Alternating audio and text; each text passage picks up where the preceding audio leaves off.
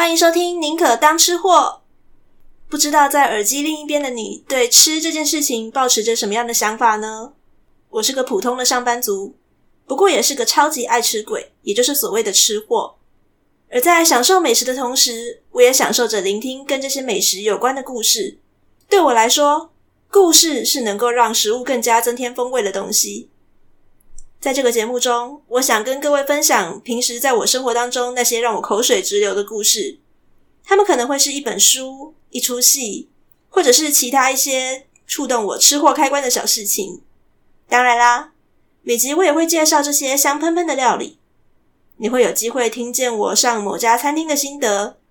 也可能会听到我因为某个故事的启发，决定亲自下厨做实验，并且带来的一些感想。准备好了吗？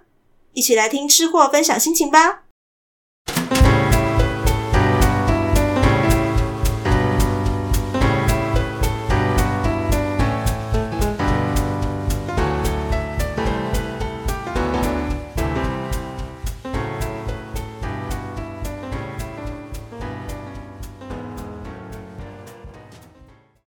安安欢迎收听《宁可当吃货》。在进入今天的主题之前呢，请让我先稍微工商一下下，那就是我们《宁可当吃货》的节目，除了你原本就有在收听的 Apple Podcast、Spotify、Google Podcast 等等等等的平台以外呢，我最近有看到，就是台湾的脸书也有开通 Podcast 功能，所以呢，我就立刻把我们的《宁可当吃货》的脸书也加上了 Podcast。所以，如果你用的是脸书版的手机 APP 的话，其实就可以在宁可当吃货的脸书直接收听喽。据说脸书版本除了有支援背景收听，就是你一边在滑脸书的时候可以一边用背景的方式来播放以外，那另外还可以有直接用你的脸书账号听完之后在每一集留言。嗯，因为我自己是管理者，所以我没有必要去试这个功能啦。但是如果各位听众们、这位吃货们听完之后，如果有一些什么想要留言的部分的话，也欢迎让我知道喽。那今天的宁可当吃货，我仍然想要跟各位来讲讲一本书。其实呢，我本来也不算是一个非常常去各地旅游之类的人啊，我通常都比较常待在家里面做自己的事情。但因为就今年疫情的关系影响，我就特别特别的想要出去玩，尤其最近好像我们的状况有点稍微减退了吧。当然，理智上呢，我最后还是说服了自己说，不行不行，都努力到这边去了，我们就好好的把握这段时光。努力的让各位的环境都能够在最安全的地方。不过就算是这个样子，我们至少可以过过旅游的干瘾吧。所以其实呢，这次在借书之前呢，我就先上新北市图书馆的网站。通常我借书的方式，一种就是如果我真的有空，直接到架上去找有没有什么有兴趣的主题。那再不然的话，可能就是我会上新北市图书馆的官呃网站上面去稍微搜寻一下。库存的书量当中，去搜寻几个关键字，看看有没有什么是勾起我的兴趣的。那因为我真的真的想要过一些旅游的瘾，所以我就同样打了美食、呃文化、旅游或者是一些历史之类相关的解锁词。结果搜寻出来的结果当中呢，就跳出来一位作家的名字。这个人呢，是我以前在网络上就有看过他的几篇文章，我觉得写得非常好。如果说呢，你现在在网络上搜寻张建芳这个名字的话，大概可以知道他是一个新闻系毕业的人。然后呢，他本身也是一个背包客，然后他担任过国际领队，所以他就是很喜欢很喜欢出去玩的那种人。那其实张建芳的话呢，虽然你去搜寻大部分的呃，不管是出版社或是其他的文章啊、专栏介绍，都会说他是一个食物旅行家。但我自己看他在方格子上面的写作，他比较把自己定义在一个用食物当做一个媒介，然后专门来说故事的人。在目前为止，张建芳有曾经出版了三本跟食物有关的旅游写作书，而我今天借到的这一本叫做《众神的餐桌》。一开始看到这个书名，我还想说，哦，所以这一本是要讲神话故事当中跟美食有关的部分吗？后来才觉得，我想的实在是太肤浅、太天真了。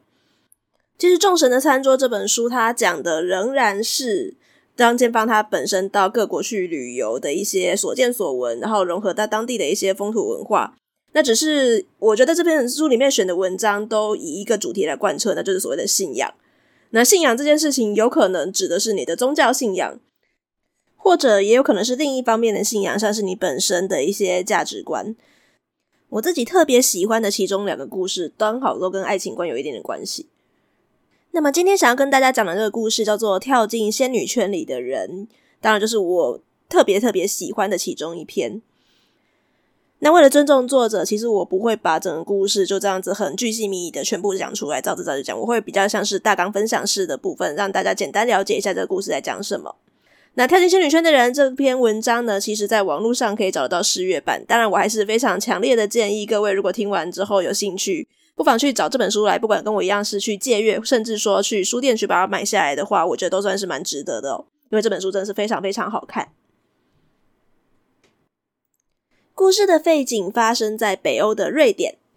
那瑞典的法律呢，是有保障一个叫做自由通行权的权利。这是什么意思呢？它的意思就是说呢，人人都可以随意的穿越森林、草原、山谷、田野，甚至是私人土地。那你穿越这些地方呢，只要是大属于大自然的一些食物，你都可以去任意的把它采集。只要你有办法打包带走的话，都可以任意采收，先抢先赢。那所以作者就在秋天的时候呢，来到了瑞典。也来到了森林，所以他就想要去采野菇啦。那有这样的豪情壮志，而且刚刚前面又说了，我们的作者他是一个非常经验丰富的背包客。既然他会想要去采野菇的话，是不是他本身就有一些呃辨识野菇的经验呢？恰恰好相反哦，我们的作者他最之前的经验，顶多就是在台中新设的观光果园、观光香菇园里面有采一些呃人家已经在太空包里面做好了菇。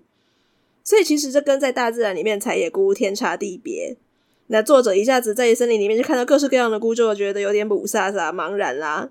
有一些看起来圆圆胖胖的，像小板凳一下；然后有一些看起来长得真的是非常的鲜艳。到底什么是可以吃的，什么是不能吃的？所以作者啊，一下就觉得非常的害怕。那大家应该都有一个经验吧，就是小时候哈，不管是长辈或者是老师们在跟我们讲说，大自然里面的食物长得越鲜艳的，通常就毒性越大，越有鬼。所以作者干脆就把那些看起来长得太鲜艳的。看起来很危险的菇类丢掉，结果这个时候呢，当他把一些鲜艳的黄鲜黄色的蕈类把它丢掉的时候，远远的就有一个中年的瑞典大叔跑过来说：“喂喂喂，你怎么可以把鸡油菌乱丢了？这个很好吃呢！你如果不想吃，就不要乱采啦。那你都采了，你就不要浪费它。”于是作者就跟他道歉说：“啊，不好意思，不好意思，我没有采过菇，我不知道什么是有毒的，什么没毒的。我看它长得这么鲜艳的话，它应该是有毒的吧？”然后那个瑞典大叔就这样子盯了他一阵子。就想说，嗯啊，好啦，我教你啦，反正我也是要教我儿子的啦，你就跟我们一起采。这位大叔叫做哈肯，他的儿子叫班，班是一个亚洲男孩，所以其实作者这边一看就想说，嗯，那一看就是领养来的吧，因为班看起来就是有点发展迟缓的样子。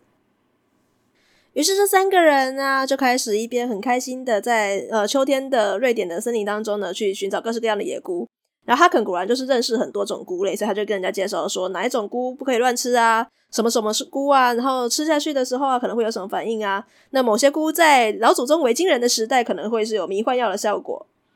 那这边的作者就跟他开了个玩笑说：“哇，那在你们这边嗑药很方便呢，只要吃菇就好了。”结果哈肯听了这句话就脸色大变，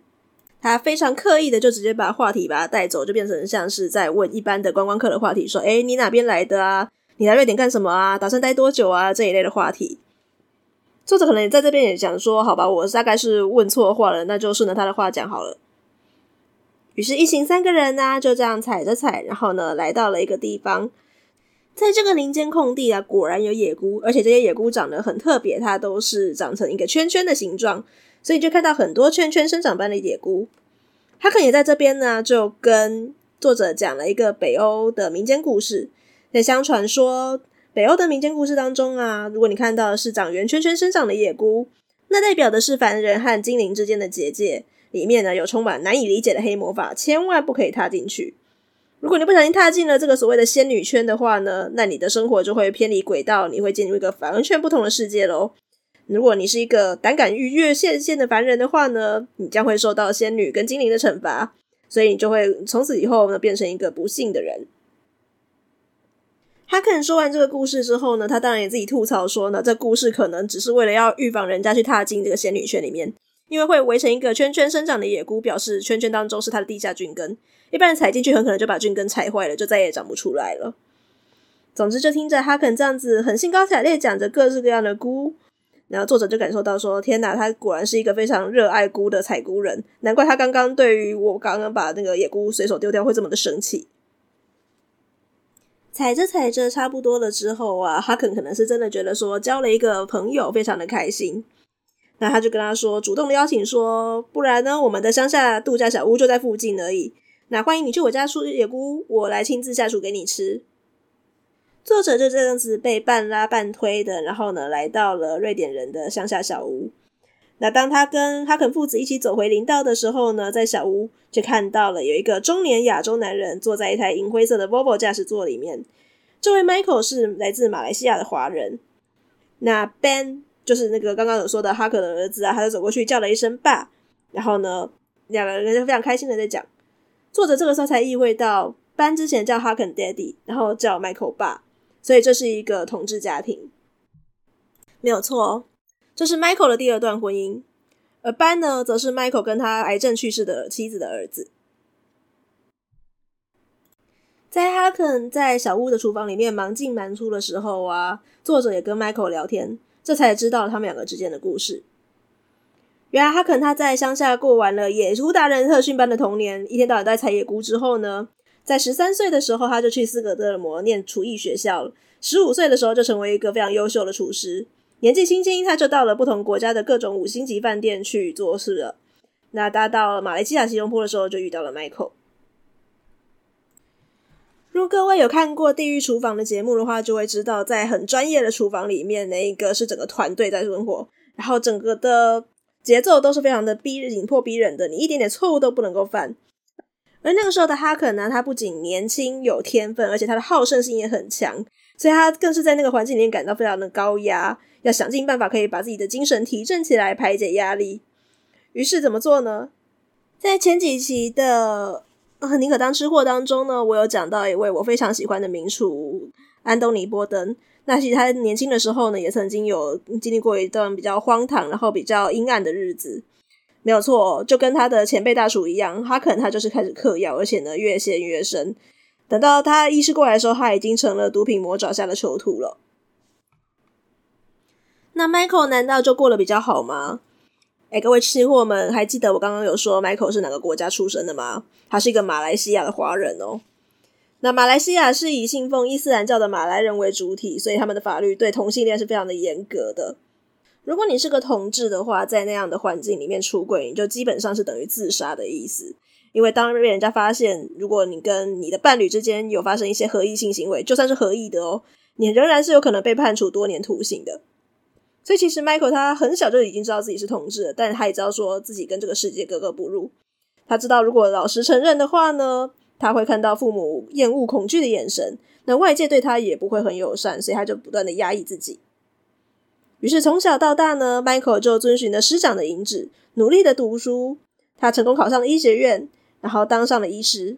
而且也顺着众人的希望。在年纪很轻的时候，就娶了一个个性非常温柔，然后信仰很虔诚的，就是大家觉得很正常的一个妻子。然而，有的时候呢，你过度崇尚所谓的自由，你过度的压抑自己，总有一天会爆发的。于是，当哈肯跟 Michael 两个人遇上之后呢，两个人就一发不可收拾，互相遇到了自己那个心灵的最契合的那另外一半之后呢，两个人就呃，总而言之，他们两个就是在一起了。然后呢，一天到晚幽会。那为了跟哈肯约会啊，Michael 也不断的跟妻子在撒谎，然后他必须要用各种心力量去圆另外又另外一个谎，于是他的罪恶感就越来越深。那其实这样的状况呢，对于这对恋人他们本身来讲也是非常不健康的啦，因为一个是已经呃重度的毒瘾犯，那另一个则是一直压抑自己，然后呢不想要把自己就是过成一个正常人的样子，所以这两个人呢，他们就一天到晚在吵吵闹闹。哈肯他是个厨师，所以他曾经有挥着菜刀要威胁 Michael 离婚，不要再骗自己骗别人了。可是对 Michael 来说啊，哈肯是一个出生自瑞典的西方人，那瑞典它算是世界上很早就已经对同志非常友善的地方了。所以你一个从小到大过得这么顺遂的西方人，你哪能够理解我的面子问题跟家庭压力呀？那同样的，Michael 也是端出他医生的架子啊，然后就苦苦的相劝，然后叫他跟你赶快戒毒啊，那个东西对你的生活不好。你真的知道你这样子每天滥用药物的话，等于在自杀吗？可是他肯定跟他说：“那你这样子长期的扼杀自我，难道你不也是在自杀吗？”诶，如果谈一段恋爱要这么的辛苦，这么抑郁，那就算两个人本来感情非常好，一天到晚都要面对这么大的精神压力，然后每次见面就是吵架打架，那总有一天你的情分都会被磨掉嘛。所以当 Michael 知道妻子怀孕的时候啊，他就开始想说：“好吧，我必须要跟哈肯断个干净。” Michael 不知道自己这样做到底算是懦弱还是勇敢，但他真的是觉得说：“啊，我已经累了，那我只要按照原本的人生蓝图，很顺利的、很正常的走完一辈子的话，应该就没有事了吧？”可是生命最大的难题就是在我们真正了解人生之前，我们就必须开始我们的人生了。于是当 Michael 的儿子出生的时候呢，就发现他是一个天生发展迟缓的孩子，而 Michael 的妻子则是因为怀孕的关系而延误了癌症的诊断。所以回到所谓的正常家庭的 Michael，他其实过得也没有多幸福。那他就天天看着妻子啊，抱着儿子在每天的哭啊，然后呢，身体越来越瘦，恶性肿瘤越来越肿大。而更让他难过的是呢，其实他的妻子从头到尾就不是一个傻子。一个女人有没有被自己的男人爱着宠着，她其实心知肚明了。所以呢，她早就知道说呢，自己的丈夫跟自己其实都很难过，而且她更难过的是，她的丈夫明明过得不快乐，却不跟她说。当妻子死了之后呢，Michael 就把儿子带在身边，他成功的从婚姻这个牢笼当中挣脱了。但是呢，他的罪恶感跟自责呢，就越来越束缚他。如果妻子对他没有什么爱情上的向往，就是只把他当成是一个赚钱的工具，然后只花 Michael 的钱的话呢，他就会觉得很轻松。但偏偏他知道说他的妻子是一个非常体贴的人，所以他罪恶感很深。那离开了 Michael 的哈肯又怎么样呢？他可能因为常年的毒瘾啊，他就是工作也没有做好，于是失去了他的舞台，丢了他厨师的工作。那失业唯一的好处呢，就是他终于可以结束在各国之间流浪的生活，他可以终于有空回到瑞典老家了。那小时候总是会带着他去采野菇的祖父，就他的阿公啊，在一次滑雪的时候出了重大的意外。那当他的祖父躺在病床上的时候呢，特意支开了祖母，然后跟他说呢：“我要交代你，我们采野菇的秘密地点。”因为对于采菇人来说，总是会有一两个只有自己保存着的秘密基点，他不希望去跟人家分享的。然后只有那边他可以采到自己最满意的野菇。在交代完了采菇的秘密地点之后呢，祖父还特地跟那个哈肯讲说呢，他的度假小屋的有一个秘密隔间，里面的东西请拜托哈肯全部帮他私底下处理掉。在祖父临终的时候有说，所有的儿孙当中呢，你是最懂我苦衷的人。那过去跟现在的环境是不一样的，而且你祖母还在，所以请你不要说我懦弱。这样子，祖父就走了嘛。于是哈肯他就来到了祖父那个时候交代的地点跟度假小屋，并且敲开了那个秘密隔间。当哈肯敲开秘密隔间的时候，赫然发现里面藏的东西呢，全都是祖父和另一个男人的照片和遗物。这些照片有年轻有老，所以显然这段关系已经持续很久很久一段时间了。哈肯在这个时候恍然大悟，说：“难怪祖父在采菇的时候都坚持要自己一个人去，他也不把他的地点分享给其他的儿孙，因为那一片仙女轩其实就是祖父的断背山。在祖父的年轻时期，瑞典还没有像哈肯长大的时候那么的开放，所以那个时候的瑞典等于就像是另一个国家一样。而像祖父这样的同志啊，也必须要像野菇一样藏在阴影底下，暗无天日，不能见光。于是哈肯突然之间呢，了解了 Michael 的苦衷。”他决定要回到马来西亚去找 Michael，然后呢，要跟他说，不管怎么样都好，自己不再怪他了。虽然当哈肯和 Michael 两个人再度相遇的时候，彼此都已经是中年人，可他们终于愿意打破彼此的心胸，然后去跟对方陈述一切，并且呢，去勇敢的面对自己的后半生了。哈肯他努力的开始戒毒，然后呢，走出了乐戒所，重获新生。而 Michael 他也毅然而然的下定了决心。搬到了瑞典，移民、出柜、结婚。在讲这整段故事的时候，作者所看到的哈肯和 Michael 两个人只是一对平凡，然后会小吵架，然后呢，彼此非常的幸福的一对普通伴侣而已。所以呢，刚刚那段故事对他来讲，整个就是充满了头皮发麻，难以想象这两个人到底度过了多少的困境才能够在一起。这对伴侣，他们手牵手一起跳进了仙女圈。挑战禁忌，勇敢踏进一个全新的世界。几经磨难，罹难归来，他们彼此已经不是鲜肉少年了，圆肚秃顶。而情人之间的干柴烈火已经调降了温度火候，变成了家人间的锅边炉火，成了一道道平凡但是又美味隽永的野菇料理。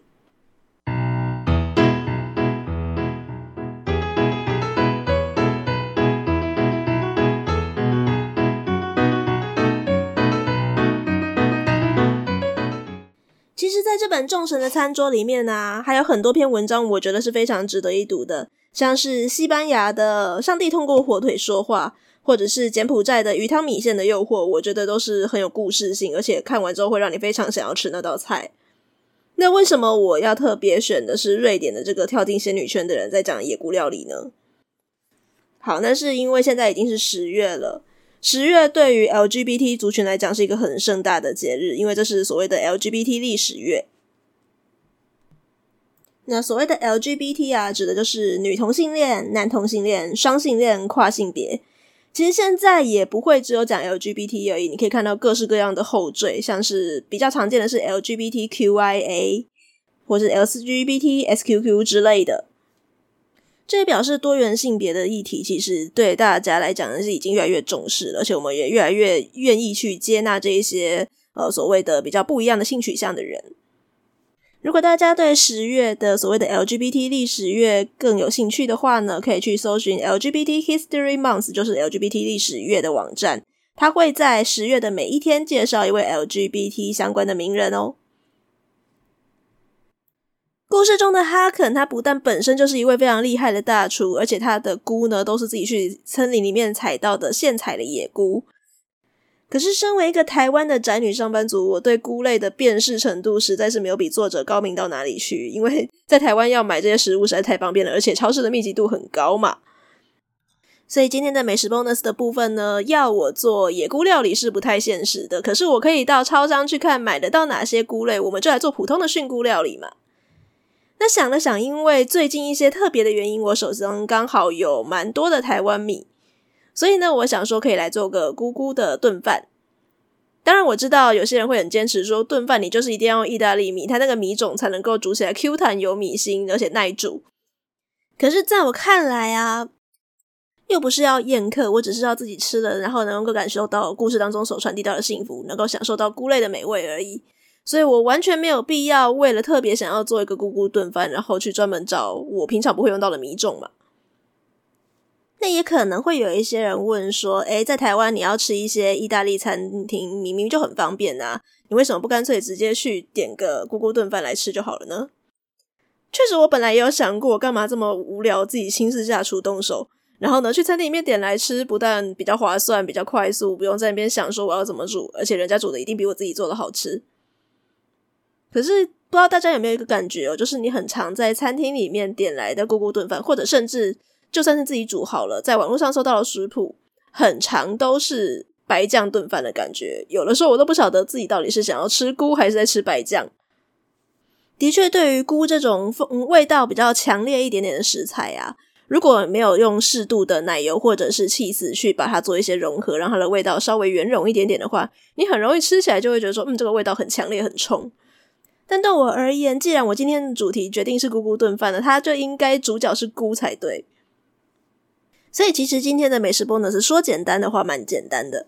首先就是走到超市去，去买架上我觉得搭在一起非常搭的各种菇，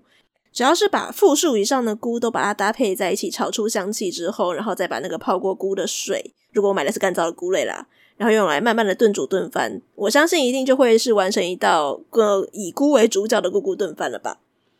所以我就到架上去看了一下，把我觉得买下来不心疼，而且搭在一起应该很好吃的什么香菇啊、蚝菇啊、呃杏鲍菇或者是袖珍菇啊，都把它买来来集合在一起。做法的部分也是非常简单随意，就首先把这些菇。呃，其实超市的菇都清理蛮干净的啦，顶多需要冲一下而已。但我大部分就是把它擦干净而已，然后用手撕成适口的大小之后呢，就把它干锅放到锅里面，然后去把它煎到有点焦香焦香。以前我都会舍不得开大火，我就有点怕说这样子煎它会不会就真的把菇给烧焦。后来其实我就觉得说，呃，第一个是把它干煸过的那个菇有点焦焦金黄的那个香气，会是整个料理当中很重要的香气来源。第二个是因为我们后面还会再加一些水嘛，所以其实也不用太怕粘锅的问题发生。那总之就是把它这样子干烙到焦香焦香之后，就可以把我们洗净的米放进去，稍微拌炒一下。那米的部分呢，我刚刚有说我手边有一些台湾米嘛，但我后来想了想，台湾米我要是不小心把它煮到丧失了那个 Q 弹的没有米心的口感了怎么办呢？所以我又把我手边正在吃的藜麦，把它替换了部分的白米。因为藜麦它本身煮起来，我自己会觉得啦，就是比白米然后更多了一个 QQ 的口感这样子。那剩下要做的事情就非常简单了，就是不断的补泡香菇的水，然后去把它炒，然后呢饭粒吸收，再继续补，再继续补。因为其实米是很会吸水膨胀的，所以本来我只用了半杯的藜麦混白米嘛，然后呃倒下去的像说好像看起来也没多少。但在一次一次的加了汤汁，然后收干，加汤汁收干，慢慢在拌炒的过程当中，你就看到米粒膨胀，然后呢外圈有点白白的，然后慢慢的它的分量就越来越多，多到我觉得吃今天这一餐一定一定很饱的时候，那就可以稍微来试一下我的米粒的口感如何啊。等到煮到有一点点就是确定熟了，但是中间还有一点点口感的状态的时候，就可以来调味了。那我的调味也很简单，其实就是加盐跟胡椒而已。那在起锅的时候，最后再稍微拌一点的奶油，让它整个味道稍微圆融一点点。如果完全不加 cheese 或者是奶油的话，可不可以呢？当然也是可以啦。但我第一个就是像我刚刚所说，它的味道没有那么圆融，而且再加上我们这次菇的分量下很重，我自己试吃了一口之后，我觉得多少还是拌一点奶油比较好，不然它就会很像是香菇油饭煮的比较湿的感觉。大家懂我的意思吗？那这整道菇菇炖饭呢，从我们的菇类下锅煎，然后到整个炖饭煮好起来，其实花的时间比我想象中要短很多，大概二十几分钟吧。当然也是因为我只有煮半杯米，我一个人的分量而已。但说实在话，这就表示炖饭这件事情并不难。那各位如果有空的话，也可以尝试看看。整体来说呢，因为我是用很简单的做法在做的嘛，所以这道菇菇炖饭确实有一种很家常、很幸福的感觉。但是当我做完之后呢，我把我的照片分享给我妹看，然后兴冲冲说：“你看我今天吃这个好吃哦，吃很饱。”就被我妹取笑说：“你今天的照片实在是拍太丑了，你今天还是不要放美食 bonus 好了。”好哦，我今天暂时不放，除非今天的反响很好，那我再来考虑看看好了。好啦，今天的宁可当吃货就到这边喽。如果喜欢我们的节目的话呢，记得在 Apple Podcast 上面呢评定留、评论、订阅、留言，把你的五星评价或者是你的想法，把它推荐给各个亲友们，这样会对我们的节目排行有更高的帮助。虽然我本身对排行是有点浮云的状态啦，但如果能够让更多人听到我们节目，也是一件好事嘛。那假如你用的不是 Apple Podcast，可是你又很想要留下意见给我们的话，怎么办呢？没有关系的，因为宁可当吃货有脸书也有 IG，不管你是在这些社交平台留言，或者是用私讯的方式，甚至你只留个表情符号按个赞，都会是给我很大的鼓励哦。当然，我还是希望收到各位的意见啦，因为每一位吃货朋友们留下的意见，都会是之后我在做每一集节目的参考的灵感来源哦。偷偷说一下，这集我不是有提到我手边目前有很多很棒的台湾白米吗？哎，接下来的节目也可能会出现这些米哦，这也是某一集的听众或者是我的朋友们给我的一些意见。那大概什么时候出现呢？各位就好好期待吧。宁可当吃货，我们下次见喽，拜拜。